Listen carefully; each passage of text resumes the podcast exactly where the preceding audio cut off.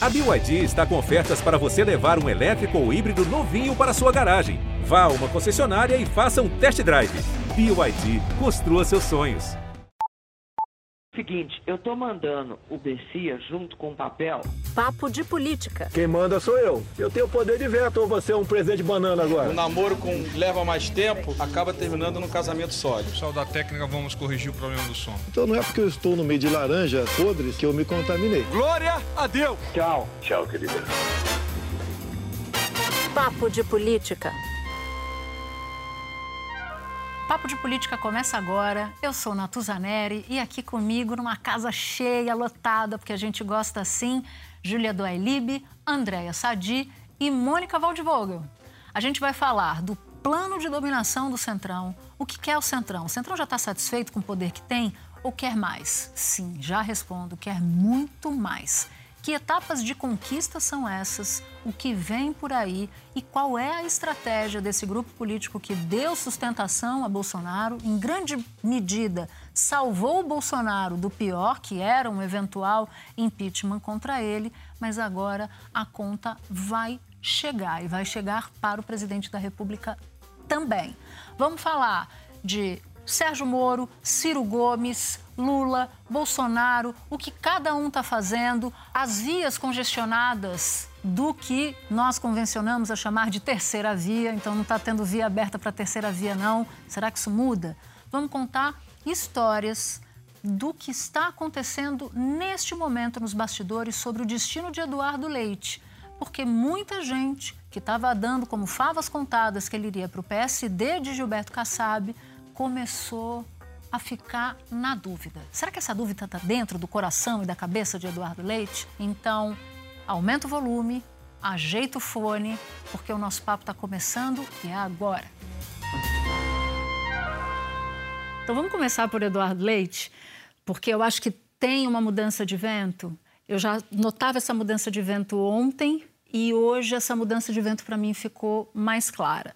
Para recapitular, ele volta dos Estados Unidos, se reúne com Kassab e nessa reunião com Kassab ele pergunta assim: Olha, presidente, eu preciso saber qual é o tamanho do investimento que você vai fazer na minha, na minha, na minha pré-campanha. Não se falou exatamente em valores, mas há ali uma ideia de entre 30 e 50 milhões para largar, porque ele é pouco conhecido, precisa de uma estrutura e precisa arrancar direito, arrancar bem. E Kassab, segundo a minha apuração, respondeu o seguinte: me dá dois dias. e aí, segundo relatos que eu tive, isso mexeu com mexeu com Eduardo Leite. Faltou a resposta na ponta da língua. A né? resposta não era essa, né? A resposta era: não se preocupe com dinheiro. Nós faremos o que for possível para a sua candidatura se tornar competitiva, mas deixa eu voltar daqui a dois dias para saber quanto exatamente vai ser que eu vou poder investir. e aí começou uma uma operação no PSDB de Fica Leite. E aí, antes de passar para vocês, eu queria dar mais uma apuração. Dentro do PSDB, está se organizando, e com consentimento da cúpula do partido, uma visita a Eduardo Leite. Para dizer o seguinte, Eduardo Leite, fique, meu amigo. É um setor do PSDB, né? A gente precisa não, mas cada onde está vindo. Se é para o bem Dória... do muro. Não, o Dória não. Que é a turma do Dória. Mas iria, por exemplo, o presidente do partido, Bruno Araújo. É, porque tem que fazer esse gesto. Mas eu ouvi hoje que ontem à noite o Bruno Araújo falou para minha fonte o seguinte parei de insistir. É, Desisto. Joguei isso. a toalha. Você ouviu isso? isso. Ele vai, já não queria tá. mais ficar Pois é, hoje eu vi outra coisa. Hum, o coração estrombando. Vamos ver o que a Andréia ouviu, Andréia. Eu falei isso essa semana aqui na Globo News. A Natuza estava presente, então ela não vai me deixar mentir. É, a minha apuração relacionada ao Eduardo Leite é que quando perguntam para ele o que está pesando mais, o que está sendo mais difícil nessa decisão, ele sempre repete que é deixar o governo do Rio Grande do Sul. Então, acho que diz muito sobre o que ele está pensando a respeito do PSDB. Mas isso não significa que ele não queira uma, é, uma corte dos tucanos a ele, ainda mais depois dele ter perdido as prévias lá no final do ano passado para o João Dória. Então, para ele seria muito interessante, seria teria uma imagem muito boa, todo mundo querendo o, o candidato Eduardo Leite. Olha só, o Gilberto Kassab me quer, candidato à presidência da República, e o PSDB depois de eu ter perdido as prévias, agora também me quer. Tá vendo? Vocês erraram naquelas prévias. Então, eu acho que a leitura que ele gostaria que é, fosse passada é, em relação aos tucanos é mais essa. Não é que eu fui rejeitado pelo PSDB e aí por isso eu peguei a bola, coloquei debaixo do braço e saí. Na verdade é porque, olha só, eu tive mais, eu, foi me ofertado a, a uma estrutura maior no PSD, o Gilberto Kassab. Então, assim, eu acho que é, eu discordo da relatora Natuza, ainda bem que a gente se ama muito, né? Mas eu discordo, eu acho que o vento não virou para ele. Eu, eu acho que ele não tem muita saída agora. Se ele ficar dentro do PSDB, é, ele fica como, né? Ele vai ser o quê dentro do partido? Porque essa turma que você está falando, que está trabalhando para segurá-lo, é a turma do Aécio Neves. É, isso que eu, eu, acho que tem que o, pontuar, porque o, o tem um grupo que quer usar Eduardo Leite. Desculpa isso. te interromper, Daia, mas Não, só... você está me complementando. É, um grupo que quer usar a candidatura de Eduardo... a manutenção de Eduardo Leite no PSDB para inviabilizar a Dória. Esse é o jogo. Então, quando eles falam, ah, a gente quer que você fique e tal, a gente quer que você fique porque a gente não quer que o outro seja candidato. Isso. Se o outro não for candidato, você pode ir embora, tá? Porque a nossa preocupação é que o outro não seja candidato. Então, a operação é isso, não é o PSDB. Isso é tão... É a Aécio ali, tanto que ele conversou com a Aécio, Tasso... Mas deixa eu falar uma coisa. A Aécio, Tasso, José Aníbal, e com cada um a conversa e, esse, e, e, essa operação ela é tão nesse sentido que a gente está falando que eles começaram a vazar que o João Dória poderia desistir. É, porque precisa é, combinar com o João Dória.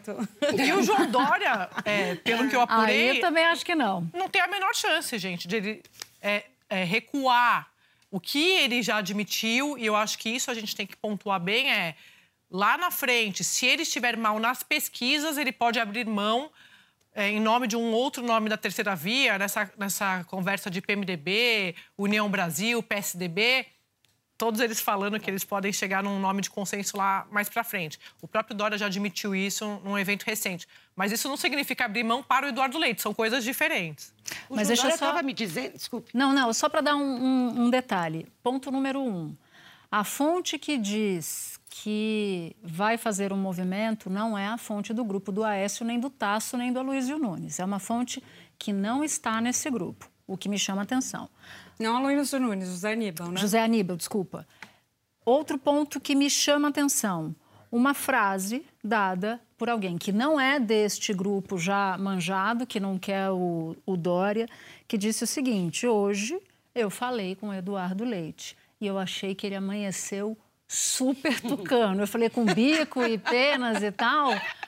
Eu, aí ele disse... Dormiu com aquele pijaminha assim, né? é batendo asa. Ou com aquela camisa azul, calça caque e o, é, o pullover amarrado no pescoço. Mas eu te interrompi. Não, o João Dória, é, numa conversa, me disse que, que o Eduardo Leite tem de lembrar do que aconteceu aqui numa outra disputa de prévias para a prefeitura, quando Dória também ganhou de André Matarazzo. André Matarazzo ficou muito aborrecido, era um excelente quadro dos tucanos. Ele tinha sido de ministro Fernando Henrique, a presidente de estatal, embaixador, secretário, vice-prefeito, tudo. E aí o André Matarazzo ficou também aborrecido de perder a prévia.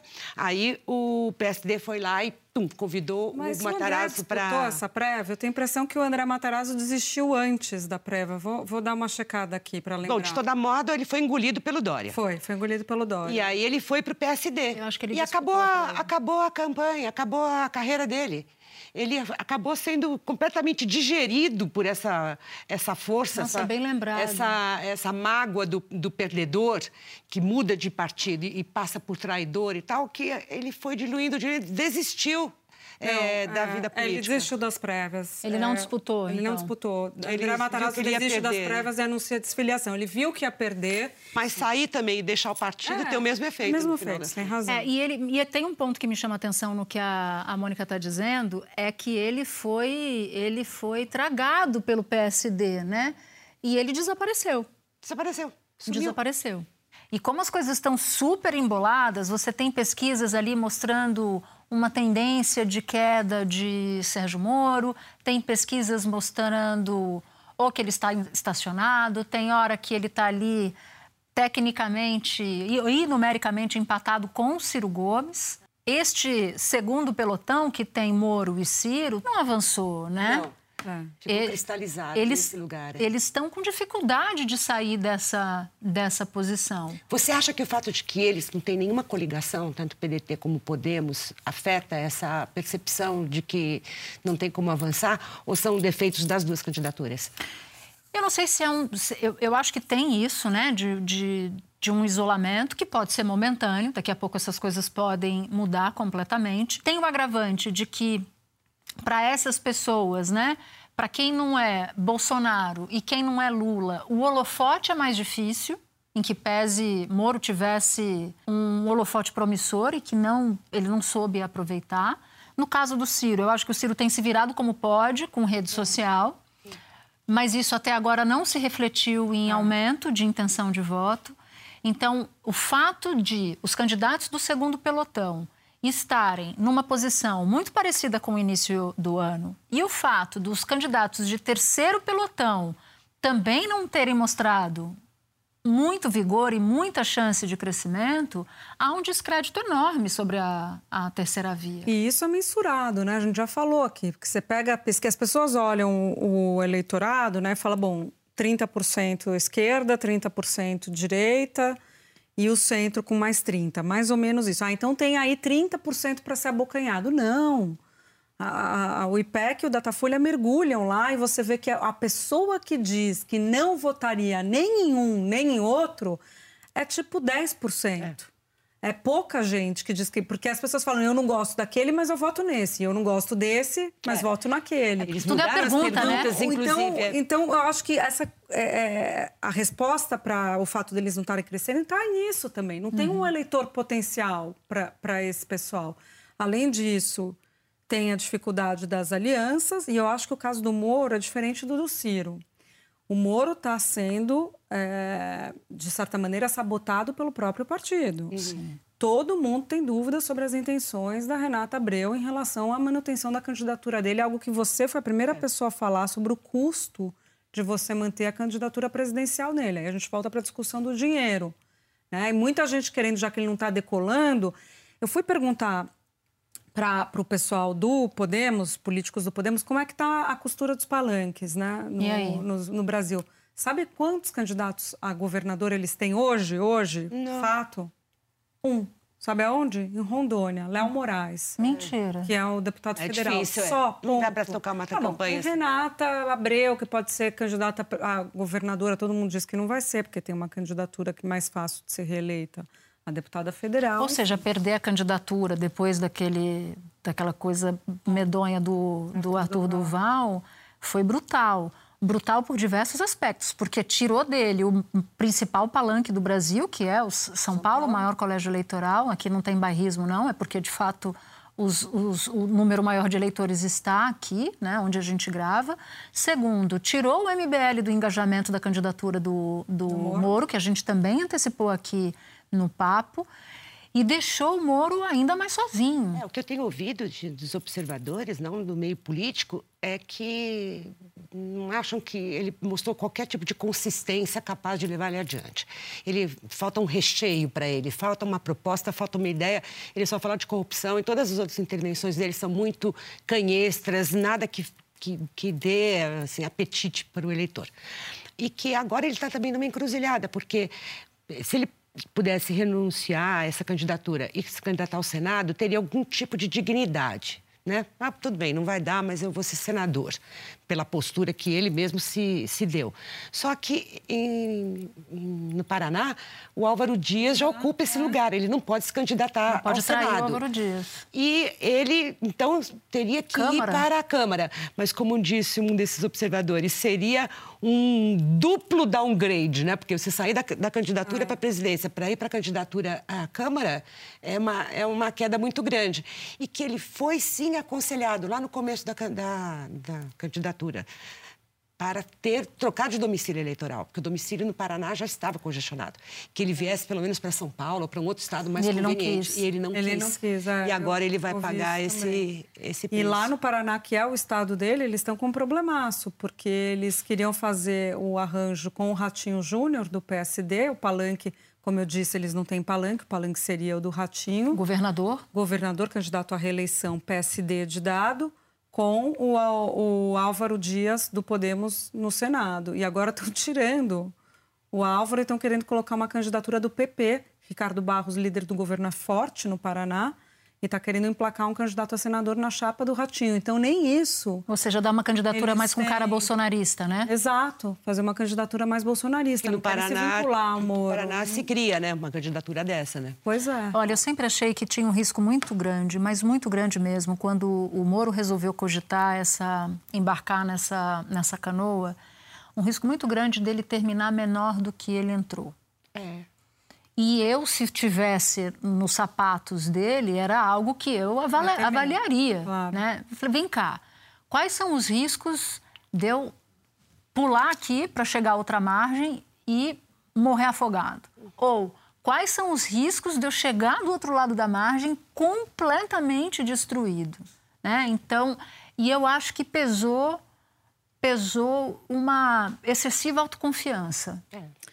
Eu acho que ele é mestre em fazer isso, em não Sim, saber ler o eu cenário. Por pensei isso que ele não sabe de política, porque ele, ele se diminuiu a partir do momento que ele aceitou ser ministro Do de um governo que as atitudes dele acabaram influenciando, de certa maneira, o processo eleitoral e promovendo É, a vitória desse claro. próprio governo. Então ele já se E diminuiu no governo ali. do qual ele foi demitido. E né? foi demitido, então começa lá atrás. E todo aí mundo vai- diz que ele fez o que fez porque ele tinha o sonho de ser ministro do Supremo certo. Tribunal Federal. Ele não precisava entrar no governo Bolsonaro para virar ministro. O Bolsonaro, muito possivelmente, teria indicado o Moro.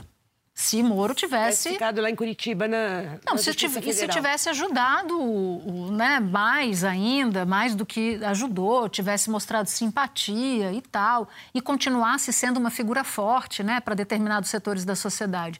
Então foi um strike em termos de, de leitura de cenário. Escolhas erradas, né? É. Para uma figura que era forte do ponto de vista político e eleitoral. Mais De- eleitoral. É, né? de, de, de de público, eleitoral. né? É, Mas de, política. De potencial de voto, né? Vamos subir para o primeiro pelotão e falar de Lula e Bolsonaro. Bom, Lula está ali, as voltas né, de celebrar a aliança com o Alckmin. Sadi trouxe diversas histórias ao longo dos últimos dias, Júlia também.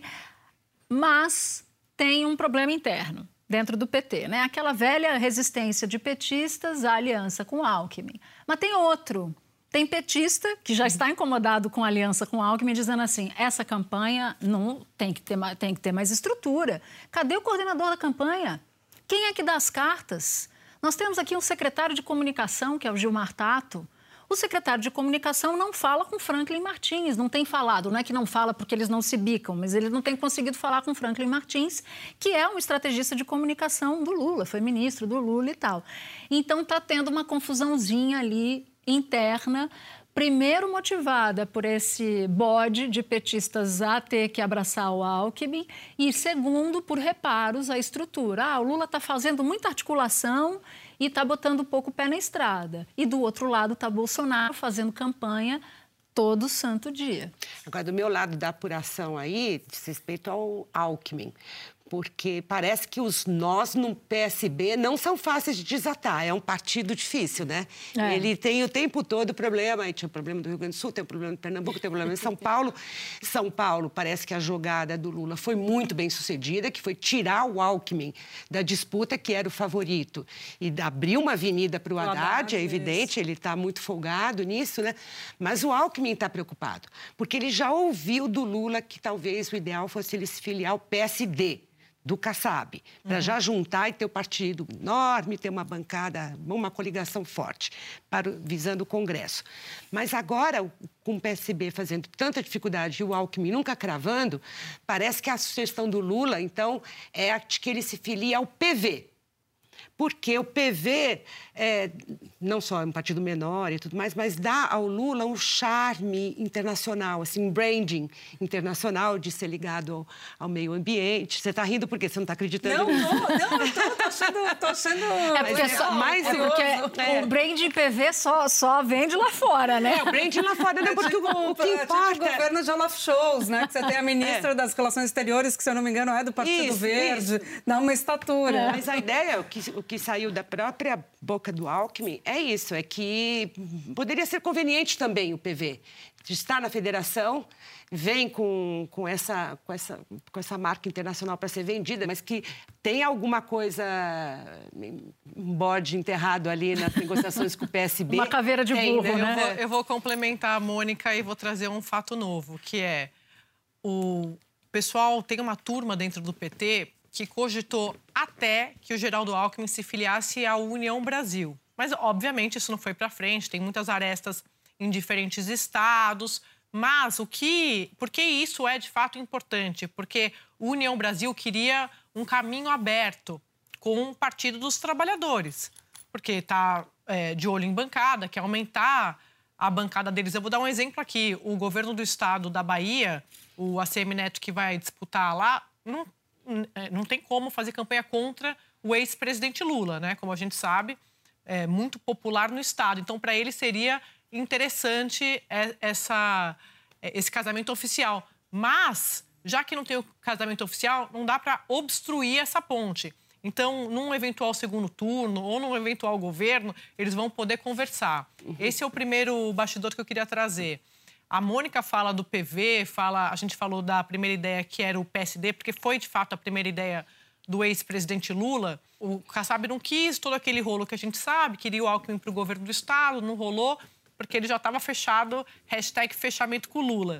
E o PSB, na visão de alguns é, petistas com quem eu converso, ele usou, de uma certa forma, esse casamento do Lula e do Alckmin que estava fechado, independentemente do partido. Primeiro eles fecharam o casamento, depois eles foram procurar os partidos. Mas o PSB, quando se viu em meio a essas conversas, achou para petistas que poderia é, é, aumentar o seu protagonismo, então começou a criar dificuldades uhum. ali no final do ano passado. Então, por isso que o PT se irritou. Então, para dar um exemplo, seria muito interessante o Alckmin, de fato, não se filiar ao PSB, porque se filiando ao PSB, se tiver palanque duplo de candidato do PSB e do PT, no caso do Alckmin, em São Paulo, como ele vai fazer com Márcio França e com Haddad? É. Só para dar um exemplo. Então, tem, tem de fato uhum, esse uhum. impasse. Uhum. O segundo ponto que eu queria contar, a terceira, já perdi as contas, sou de humanas, é que o, o Lula e o Alckmin conversaram nesta semana. É, o Lula fez um check-up também, ele já está se preparando tudo para botar o pé na estrada e começar a campanha. Mas antes, ele combinou com Alckmin o roteiro, o foco dessa pré-campanha. Ele tem repetido o tempo todo para o Alckmin que ele vai precisar do Alckmin para tocar o dia a dia, essa é a questão mais administrativa, porque ele quer recuperar o prestígio internacional do Brasil. Então, para mostrar onde cada um vai jogar, pelo menos essa é a ideia inicial, né? E eu sempre tenho contado isso aqui, tenho repetido, porque ele tem repetido isso para o Alckmin. E, e repete também para os aliados dele que a escolha do Alckmin foi, na verdade, porque ele, Lula, quer dormir tranquilo. Então, só para passar para vocês que a gente fala o tempo todo do Bolsonaro buscando um vice nessa espécie de seguro impeachment para blindá-lo ali é, de algum problema com o Congresso. No caso do Lula, ele tem passado esse recado para os aliados ali, para o Geraldo Alckmin, de que ele confia plenamente no candidato a vice dele. A gente sempre falou sobre o Alckmin, a jogada do Lula, do Alckmin ajudar uma eventual vitória no primeiro turno, governabilidade era outro ponto, né? Sim. Uhum. E a questão também de interlocução com determinados segmentos, como o agronegócio. No que diz respeito à governabilidade, à política, Alckmin já está com esse mandato dado pelo Lula, a Andrea falou da reunião entre os dois, ele está fazendo uma costura junto com o PSB, especificamente com o Márcio França, se encontrou duas vezes com o Márcio França, uma inclusive lá no, em São Vicente, né, onde a base do Márcio base, França, é. para falar sobre isso e também com o PV, que você citava. Uhum. O, o, Lula quer o PV por perto, quer evitar que o PV vá para a órbita em São Paulo do Rodrigo Garcia. Então, para manter, já tem um entendimento para fazer a federação, né, com o é, PT, mas mais adiantadinho. para manter aqui o PV de São Paulo também. Aí eu vi, já finalizando, ouvi uma frase sobre essa semana também apareceu o nome do ex-governador numa delação, né, premiada de uma prestadora de serviço aqui em São Paulo, Ecovias, tal. E a Polícia Federal disse que não tinha provas, não deu prosseguimento, o Ministério Público de São Paulo querendo dar o prosseguimento em- na área civil. E A aí Justiça o- Eleitoral já... Arquivou. Arquivou, e a Justiça Eleitoral já arquivou. Aí, conversando com um integrante do partido, ele falou: Pois é, bem-vindo Alckmin ao PT. Ele teve um dia de petista que foi o fato de ser alvo das delações, né? E Então, você- eles já, já politizaram isso. E você citava essas reuniões do, do Alckmin, e aí teve uma passagem muito curiosa, que o Alckmin estava conversando com petistas, e aí, num dado momento, ele vai e faz a seguinte avaliação, análise. É, não, o nosso principal adversário aqui, ele estava falando de São Paulo, aí um petista cutucou outro e falou assim, olha aí, ó, já está com roupa de ir, já está se incluindo no nós. Usando, usando o, o- né, o nosso. É, o figurino. Só falta tal ficha de filiação. Só né? falta, só falta. E o anúncio. Eu quero falar de Centrão, precisamos falar de Centrão. Né? Essa semana teve uma briga fenomenal. Todo mundo contra, todos contra o presidente da Petrobras, Bolsonaro partindo para cima, pressionando para ver se ele pedia demissão. Ele disse para André Sadi que não pedia demissão de jeito nenhum, e lá vai, lá vem, como diria Eduardo Campos. Mas isso evidenciou algo que é uma apuração da Andréia, Sadi, de que o Centrão quer assumir a presidência da Petrobras. É isso? Bom, o Centrão quer tudo, né? Mas neste exato momento, o foco é a presidência do- da Petrobras. Por quê? Porque eles, como qualquer crise, eles estão vendo uma janela de oportunidade. Eu vim, eu vim aqui para impressionar a Mônica, que é a nossa convidada especial. Você gostou, né, Mônica? Tá parecendo, você tá parecendo uma coach, assim. É tá, muito tá, eu gostei também. Não, porque assim, é, em abril vai ter a reunião do Conselho de Administração da Petrobras, onde vão ser indicados, escolhi... indicados não, é, é, é, Eleitos. votados, eleitos os novos conselheiros que já foram indicados. Entre eles, o Rodolfo Landim, que é um nome de mercado e também presidente do Flamengo, né? Mas é um nome muito próximo, ele está muito próximo de integrantes do governo importantes. E como a gente sabe, a gente fala Centrão, as pessoas acham que a gente está falando do Congresso. Gente, hoje o Centrão é o governo. Então, é claro que existe, apesar das negativas, e eu perguntei para muitas fontes do Centrão se o Landim seria o próximo presidente da Petrobras, se tudo isso seria um, um movimento para indicá-lo no lugar do Silvio Luna. Eles me, me disseram que não. Mas, na estatal, eles têm essa avaliação de que existe uma estratégia em curso para trabalhar o nome do Landim para assumir o comando da estatal. O Silvio Luna me disse que ele não pede demissão, aquilo tudo que a gente divulgou essa semana, que ele é um, um nome, ele fez carreira é, militar, né, no meio militar, então ele não abandona a tropa. Então, o que ele está dizendo é que se o presidente Bolsonaro quiser, ele vai ter que demiti-lo. Só que o presidente Bolsonaro sabe também que isso vai pegar muito mal junto ao mercado e aos empresários, porque o Silvio Luna, com essa, esse reajuste, essa decisão, ele conseguiu, de uma certa forma, o apoio desses setores, porque ele está passando a imagem de que, eh, diante desse- desses ataques do governo, entre outros motivos, ele está conseguindo blindar a estatal, está fazendo exatamente o que está previsto ali no PPI, nas regras da, da Petrobras. Então, ele ganhou apoio. E aí o presidente Bolsonaro também vem e troca ele, quer dizer, o presidente Bolsonaro que indicou o, Luna- o Silvio Luna, é, inclusive porque estava insatisfeito com o Castelo Branco, né? Lá no ano passado. Então, tudo para dizer para vocês que o Silvio Luna hoje tem apoio entre empresários, apoio no mercado e também apoio entre os militares. Mas, novamente, a gente está vendo uma disputa entre centrão e militares, mas agora por essa vaga. Eu conversei ontem com o Roberto Castelo Branco, que foi o ex-presidente da Petrobras que foi demitido, né? Ele disse que é o mesmo script. O desenho, o modus operandi é idêntico. Ele falou isso? É, que é mesmo... Vai fritando, né, amor? Mesmo esquema de fritar, de pressionar e de eh, mandar recados para que ele peça demissão, para que o presidente da Petrobras peça demissão, e que ele fez a mesma coisa coisa que o Silvio Luna está fazendo agora. Disse, não, senhor presidente, assuma, tenha coragem, demita você. Eu não vou sair, você que peça demissão. Então ele falou, agora nós estamos aqui para ver qual é o... o... Para onde vai pender, pra né? onde vai pender. Para onde esse sino vai dobrar. É, eu disse, perguntei para ele, você acha que o Landim pode vir a ser presidente da Petrobras? Ele me disse, quando ele for indicado, você me telefona que eu vou dizer para você o que eu acho. Mas o negócio é, o Centrão quer avançar na Petrobras e o Centrão quer o, a, o, o resultado, quer um, que o governo resolva a questão dos combustíveis Isso, também. baixe tudo, é tudo, eleição. é, baixe Aí eu estava conversando com uma fonte, gente, que sistematizou para mim o que, que o Centrão já conseguiu fazer com que Bolsonaro faça neste ano de eleição. Olha só. Opa.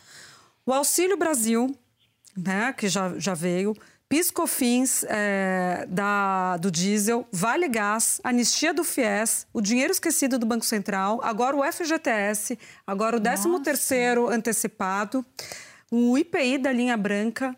Então, quer dizer, tem O um é o pacotão limite. aí, o céu é o limite. Tá tudo no varejo, quando você, é, você soma tudo, você fala, opa.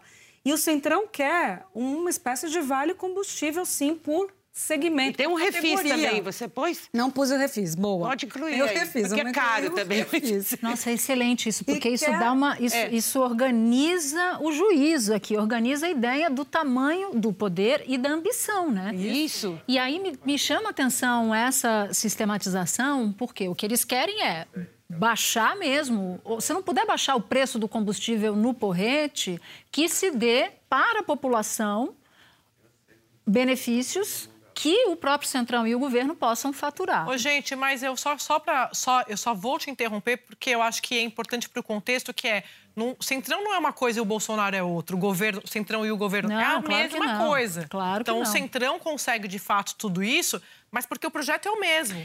Eu acho que o projeto é o mesmo, mas eu acho que tem um, tem um plus a mais aí no caso do Centrão.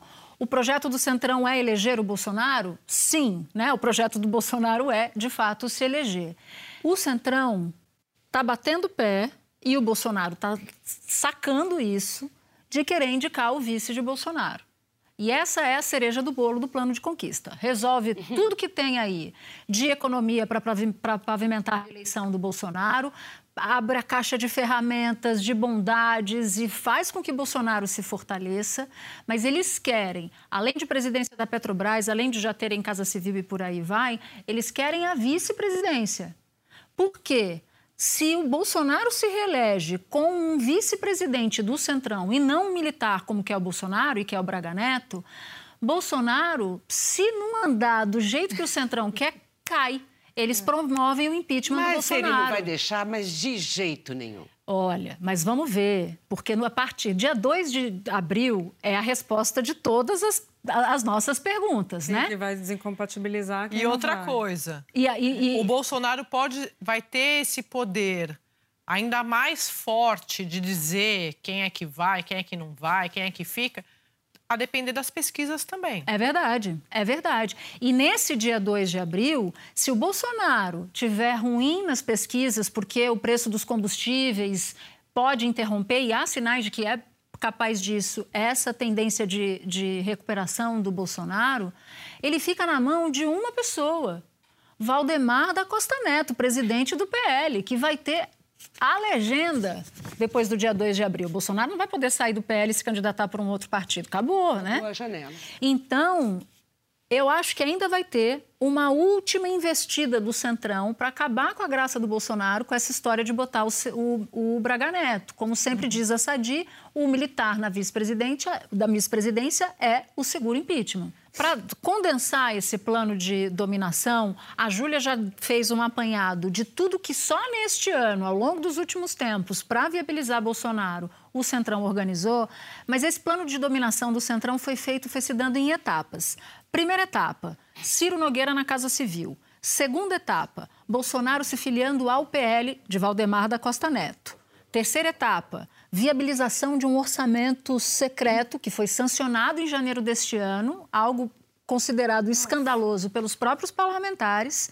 Depois, PL se torna a maior bancada, o que aconteceu esta semana na Câmara dos Deputados. PP também cresce bastante. Aí vem a pressão sobre a Petrobras E, por fim, essa insistência, que é o próximo passo de ter um vice do centrão e não do setor militar.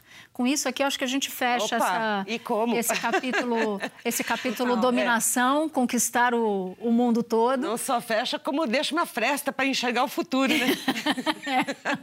Vamos para a trilha? Vamos lá. Bom, então quem vai? Quem começa? Você. Eu? Sempre quem pergunta é a Vincent. Sempre. É a estratégia dela. Ela faz assim, ela quer que a gente vá, que a gente canta mal, que aí ela Ah, que aí eu a venho salvadora do, do olímpica. Agora eu vou cantar, agora vocês vão ouvir o que é cantar bem. Mas você já precisava da Mônica. Então, já que nós estamos de dupla Vamos hoje, lá, nós estamos de dupla. Eu Vocês e estão a- de dupla? Você de vai, dupla. você vai de dupla Tem- com ela? eu, de- tinha uma outra opção que você tinha me dado, mas eu vou de dupla Tá com a bom, Mônica, tá só bom. pra gente Então, fazer o dueto Tô achando que tem um complô. A minha, a minha, nossa, é uma música que o general Silvio e Luna está cantando para o presidente Bolsonaro ao fim dessa semana tão tensa. A canção é Injuriado, do Chico Buarque. Se eu só lhe fizesse o bem, talvez fosse um vício a mais. Você me teria desprezo por fim. Porém, não fui tão imprudente e agora não há, francamente, motivo pra você me injuriar assim. Esse dueto tá lindo, Andréia. Como é que nós vamos fazer Eu já nessa? tenho meu voto. O que, que nós vamos fazer, Sadi? Bom, depois desse dueto, eu entreguei. Vocês ganharam de WO, no meu caso, eu vou entregar pra Natuza.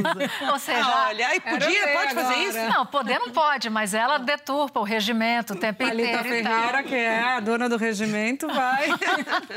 Ela não vai gostar, mas como de fato o dueto foi demais, eu vou ter que. Cara, eu vou ter que. Eu vou ter que baixar. Vai lá, vai lá, vamos lá, Natuza. Tem que baixar. Eu vou de. Sara Jane. De Sara Jane. Não, não é Sara Jane, não. Eu te induzi ao erro. Banda Cheiro de Amor. Ah, vamos Quer lá. dizer, eu acho que era banda Cheiro de Amor também, também não sei. Mas, ó, vou cantar o refrão, tá? É o Vai. Eduardo Leite, nessa dúvida se vai pro PSD ou se fica onde está o PSDB. Não sei se vou ou se fico. Não sei se vou ou se fico, não, não. Onde eu estiver, quero estar com você. Hare, Hare, Hare, Hare Krishna.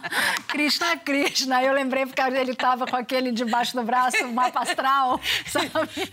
Infelizmente o nosso papo acabou, mas acabou só neste episódio, porque tem muito mais na semana que vem. E eu agradeço a Júlia, a Mônica e a Andréia, mas sobretudo eu agradeço a você.